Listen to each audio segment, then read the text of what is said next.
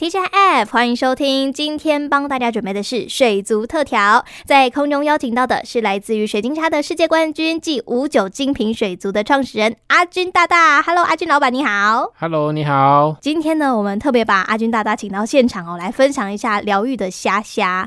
因为阿军大大就是我们的这个水晶虾的世界冠军嘛，所以其实对于虾的习性哦，真的是了若指掌。嗯、首先，我们就来问问看阿军好了，嗯，就是关于这个虾虾啊，跟我们一般。一般吃到的虾子不一样，我们水族用的那个水族虾虾，它们的习性有没有什么就是很特别的地方啊？因为我们观赏的虾子，它基本上都在我们固定的鱼缸里面生存嘛。嗯，那跟大家吃到户外那种养殖白虾，它们比较容易受天候的影响。嗯嗯，那我们这种在室内的，基本上我们的对它的居住环境都可以做很好的管控，所以我们的虾虾就比较不会有什么产季啊，或者是什么因为冬天或者夏天天气热。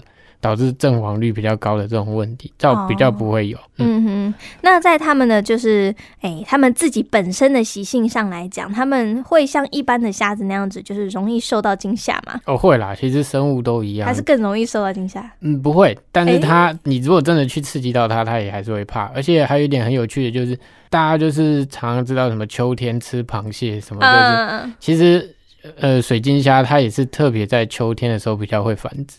然后这点我我之前也很好奇，我想说奇怪，为什么我都把你已经驯化这么多代？因为我们已经养很久嘛，那等于是我们现在这些虾子的阿公的阿公都已经是我们培育的，但是他们在封闭的环境之内都还是可以感应到，就是春夏秋冬，就是在秋天的时候特别容易繁殖。酷，对，所以我觉得大自然还是很奥妙，就是你即便人类以为可以掌控了所有因素的时候，但是。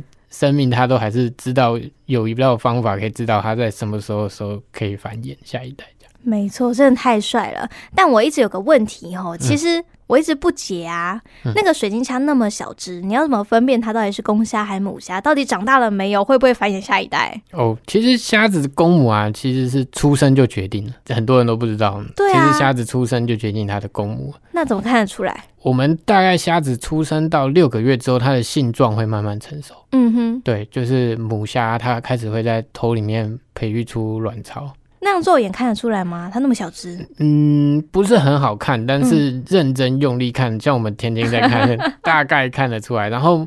母虾它为了未来要怀孕嘛，那它要把蛋抱在肚子上抱将近一个月的时间，嗯、所以它在这时候呢，它母虾性状成熟的时候，它的腹部就是我们常常在剥虾壳中间那一段剥的、哦，就很多小小蛹足。对对对，那一段的时候，它会变得比较厚，然后比较大。那、哦啊、为什么要这样呢？是因为它未来要抱卵。就有点像在练 muscle，然后到时候可以这样。对对，他就他就会这一块，他就会特别的成长。所以那时候公母就分得很清楚，因为公虾就不会长那个。哦，对，所以大概养六个月之后就对，对，差不多。那如果换算成人类，可能就像人类的性征开始发育这样子。嗯。嗯嗯哦，原来如此。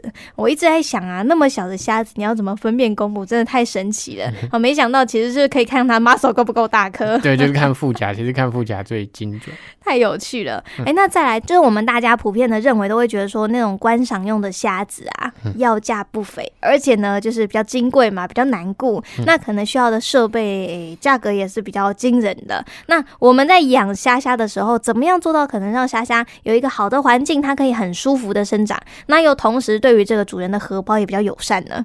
就我们刚刚有提到，就是我们基本上就会尽量能够掌控他们所有能居住的环境条件。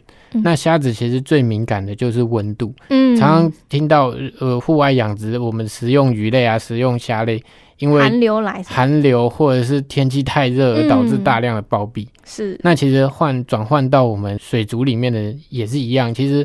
温度差一两度啊，对于鱼缸里面的溶氧量以及里面的硝酸盐或者是阿莫尼亚这些有毒物质的影响就会很大。嗯，所以我们尽量都会希望大家在养鱼或者养虾的时候，尽量把温度掌控好。那控温的设备其实以前真的非常贵。嗯，对，因为你就想要把鱼缸温度变冷，其实它要有一台风扇或者像冷气这样的东西。Uh 那现在因为大家厂商也都很努力嘛，然后 当然大家也会越来越竞争，所以其实现在这些价东西设备的价格都慢慢平价化了，然后也有一些小型的比较适合现在大家人比较小型的鱼缸养殖的设备。那费用都比较便宜了。哦，对，那如果大家真的有兴趣的话，可以去参考看看。嗯，没错，其实我们就是多爬文嘛，多去看看，总会找到你觉得还蛮适合你的状况的一些一些设备嘛。对，对，对。嗯哼，好，那再来最后我还有个问题哦，因为其实，在我们今年的第一集，我们就有讲到关于这个诶弃养这件事情。嗯、那像是水族啊，大家可能会觉得说，诶，它小小只的，嗯，就随便找一个池塘这样放了，应该没怎么样吧？反正它小小只的，嗯、啊，或者说那会觉得说，反正它那么娇贵，如果到时候到这个户外，有可能就变成其他鱼类的饲料。嘿，嗯、像这种情况之下，可能就会有的人选择说，诶，我如果真的不想养了的话，我就随便去找一个池塘就给它放掉。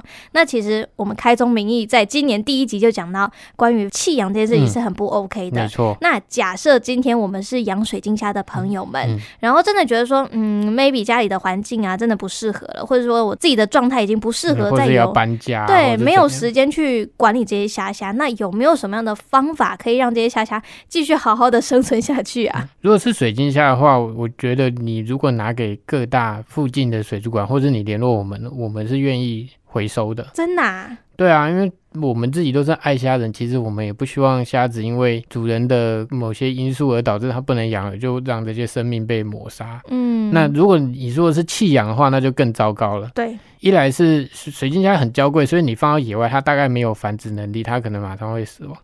二来是可能你会影响到原本那个栖地里面，那个栖地里面原本的鱼可能没吃过水晶虾，可是它吃到水晶虾之后，它可能不吃它原本栖地里面的食物来源。了，哦、也有可能会这样子啊，因为你永远都不知道你的这个蝴蝶扇了一片翅膀之后。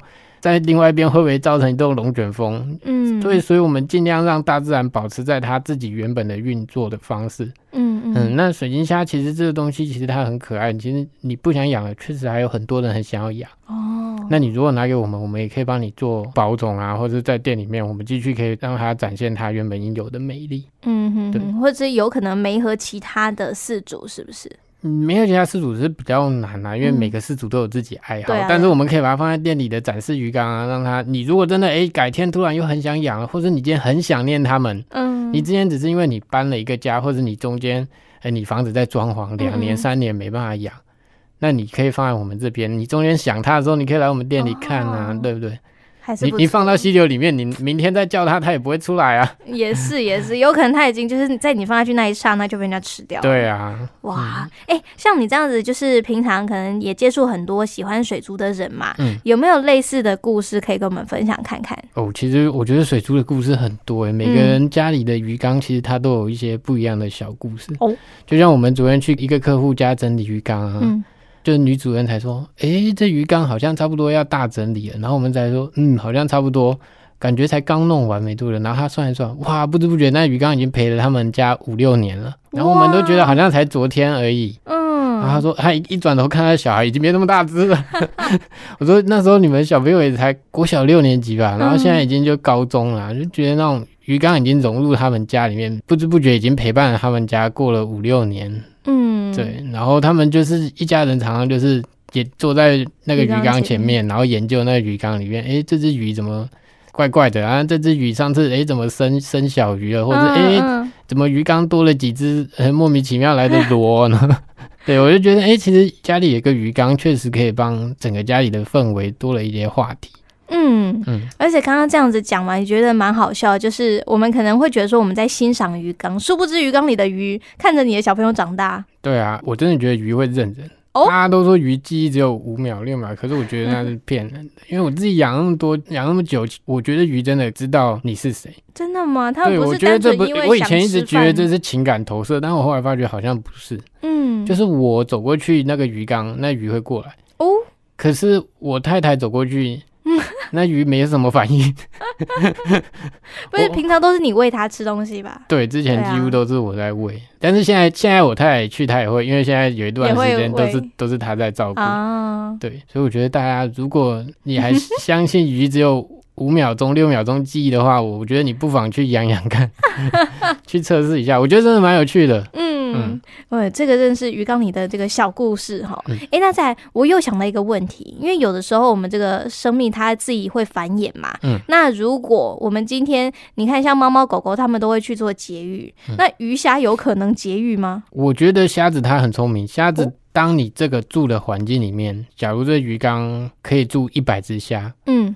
它大概最多生到一百一十只、一百二十只，它就不再生了。他们自己会管控，他们自己会控制。然后，而且当你那鱼缸啊，随着时间老化，里面的营养不够的时候，哦、它的承载量它会自己在下降，所以虾子会自己在慢慢变少，少到一个他们觉得刚刚好的平衡量。哇，所以根本不用帮它节育。你没也没办法帮他节育啊，就是不用，除非你帮男生女生分开。对对对，以前会啦，以前我们为了要挑选，就是让品种特别优良虾容易繁衍，嗯、我们会挑特别好的公虾留在鱼缸里面，然后没那么漂亮的公虾就搬出来住住住住住单身公寓。对，没错。其实如果你是让它自然生长的话，虾子是知道这个环境大概能住多少，它就生到哪样。哦哦，这真的很酷哎！嗯、所以说，生命智慧找到出口，这是很有趣。今年呢，我们阿军大大也陪伴大家这一整年，然后给大家满满的这个水族特调。明年我们或许还会有不一样的这个水族故事等待大家，对不对？阿军大大，可以啊，可以。没错，那么我们就明年见喽，拜拜，拜拜，祝大家新年快乐。